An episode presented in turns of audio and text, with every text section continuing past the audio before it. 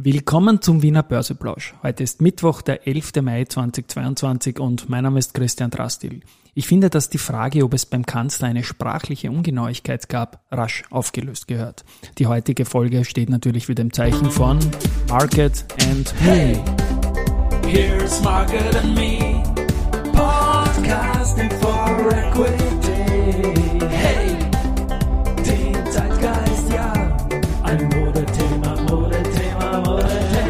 Ja, die Börse als Modethema und die Mai-Folgen des Wiener Börseplausch sind präsentiert von Wiener Berger und Palfinger. Bevor ich zum besonders heißen Modethema heute komme, kurzer Blick auf den Markt. Der ATXDR, der steht jetzt um 12.30 Uhr um exakt 1% im Plus bei 6.301 Punkten und die Gewinner sind Por, Föstalpine, AT&S. Auf der Verliererseite sehen wir die Marinomed, die AMAG und die Adico Bank.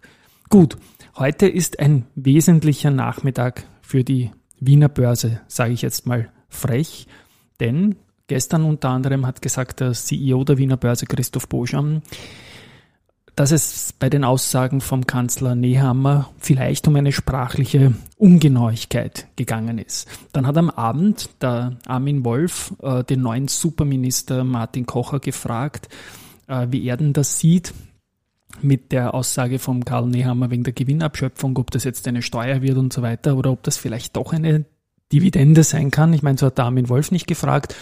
Aber irgendwie in die Richtung, und das verdichtet sich auch mehr, hat der Martin Kocher, der jetzt auch für die Wirtschaft zuständig ist, was ich gut finde, ähm, in Richtung Sonderdividende, die durchaus fett sein kann, hin äh, argumentiert, wenngleich er da sehr vage geblieben ist. Aber das bestätigt auch ein Gerücht, dass das in diese Richtung gehen kann. Und wir haben so in den letzten Tagen immer wieder gesagt, mehr als 80 Prozent sind in österreichischen Einfluss bei der Verbundaktie Privatanleger noch gar nicht mitgerechnet. Also insofern ginge das Geld ja dann eh dorthin, wo sich's der Kanzler wünscht. Und jetzt komme ich zu dem, zu der zeitlichen Zusammenfall.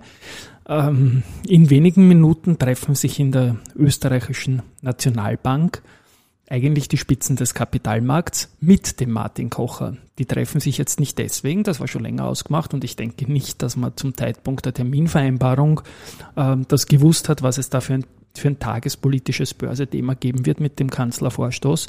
Denn heute wird in der Nationalbank gefeiert 50 Jahre ÖVFA.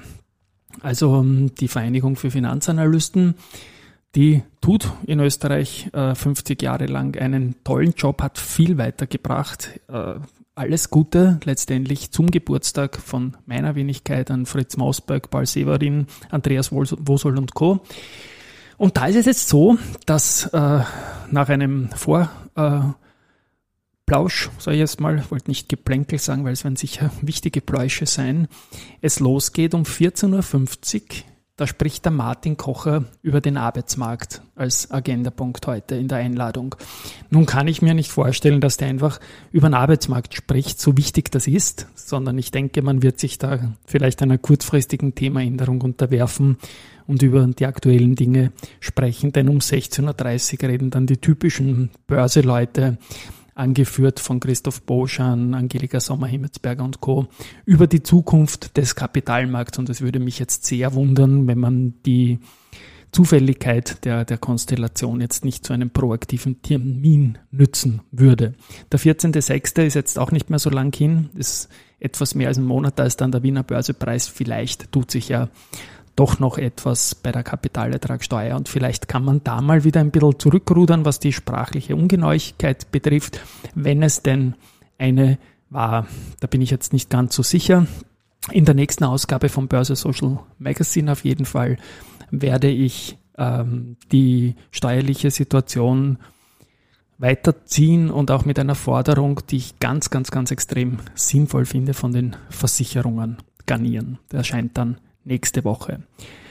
Die Barbecue-Ära, diese BBO-Ära, ich werde dann irgendwann einmal so ein, ein Begriffserklärungslexikon anhängen, was ich da immer zusammenfasel, weil mir ist schon wichtig, dass es fachlich nicht falsch ist, was man sagt. Und Barbecue heißt einfach BBO, Best Bid and Offer, die neue ähm, Market Maker Regelung. Und da ist es gestern so gekommen, dass die erste Group in dieser Ära, die ja noch nicht lange dauert, den Umsatzrekord an einen Einzeltag von einem Unternehmen verbessert hat. Das ist jetzt bei 85,3 Millionen Euro. Also etwas mehr als der betroffene Verbund am Tag vom Nehammer Crash. Der Gesamtumsatz bleibt dieser Tag des Nehammer Crash, das ist der fünfte, fünfte, kann man sich leicht merken, bei 320 Millionen Euro bis jetzt der Rekord. Stichwort Rekord, da habe ich jetzt notiert, Gerald Grohmann jagt sich selbst. Verzeihung, das ist der SBO-Vorstand. Und der hat erst vor kurzem nach einem Jahr den Wanderpokal für das CEO-Ranking nach so einer Formel von uns, wer besonders stark ist, auch gegen den Markt sehr stark ist, mit zwölf Tagen Führung en suite vom Thomas Birtel, der Merkel genannt wird vom, vom Solidbaumagazin, also vom, vom Thomas Merkel-Birtel übernommen, der im Vorjahr neun Tage geschafft hat. Und der erste Verfolger vom Gerald Grohmann, der eben vor kurzem zwölf Tage geschafft hat, ist momentan, Punkt, Punkt, Punkt, wieder der Gerald Grohmann, also mit acht Tagen. Das ist natürlich auch spannend in der Persönlichkeitsstruktur, jetzt höchstwahrscheinlich, wenn man sich selbst verfolgt. Aber da fällt mir auch immer wieder der Spruch von Chuck Norris ein, also Chuck Norris doesn't need to be on Twitter, he already follows you. Und Twitter, so kleiner Sidestep, wird wohl offenbar mit einem potenziellen neuen Eigentümer das Aktienpusher-Medium Nummer 1 worldwide werden. Die Behörden schauen derzeit noch zu, was da alles so abgeht. Einen großen Tipp habe ich, äh, was den On360 Podcast betrifft. Die haben jetzt am 29.04., muss man sagen, da hat sich danach ein bisschen was getan. Ähm, mit dem Bruno Ettenauer, dem CEO der SIMO, gesprochen und haben ihm da 30 Minuten Fragen gestellt aus der Community. Wirklich ganz, ganz spannend, wenn man bedenkt, dass äh, das äh, Thema SIMO jetzt fast nur mit der CPI Property konnektiert war, geht es da quasi 25 der 30 Minuten ums Tagesgeschäft und Ettenau ist gut gelaunt und spricht da spannende Dinge.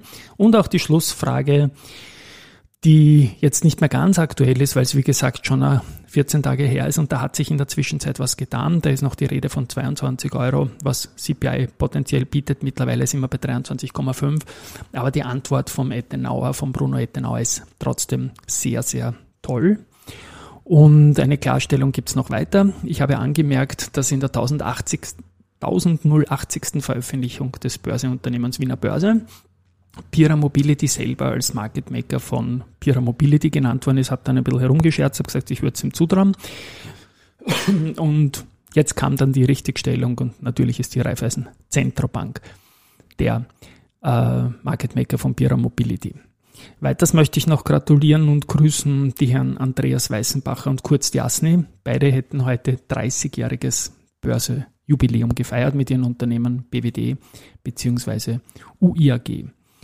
Und das ist die Überleitung auch zu den Nachrichten heute, weil auch wenn es schon 1064 Tage her ist, die Adico-Gruppe ist die letzte ähm, neue Erscheinung. Jetzt bin ich wieder im Musikspeech, also das letzte IPO in den, in den, in den ATX Prime. Die hat heute Zahlen geliefert, äh, hat im ersten Quartal 22 einen Nettogewinn von 6,5 Millionen Euro. Das ist ein bisschen mehr gewesen als in der Vorjahresperiode. Die Nettozinsmarge ging stabil weiter bei 2,87 Prozent. Das Provisionsergebnis hat sich deutlich erhöht und auch die Cost-Income-Ratio hat sich verbessert. Trotzdem ist die Aktie zuletzt stark gefallen. Das also sicherlich hängt das gesamte Umfeld und auch eine, eine Situation mit Fremdwährungskrediten da dahinter. Aber die 10 Euro wurden auf jeden Fall gehalten. Das habe ich mir vor ein paar Tagen angeschaut. Da drohten sowohl die RBI als auch die Adico unter 10 Euro zu fallen. Die Adico steht jetzt bei 10,55 und die RBI nach ein paar fetten, fetten Insider-Tradings aus dem Vorstand gefällt mir sehr gut bei 11,21.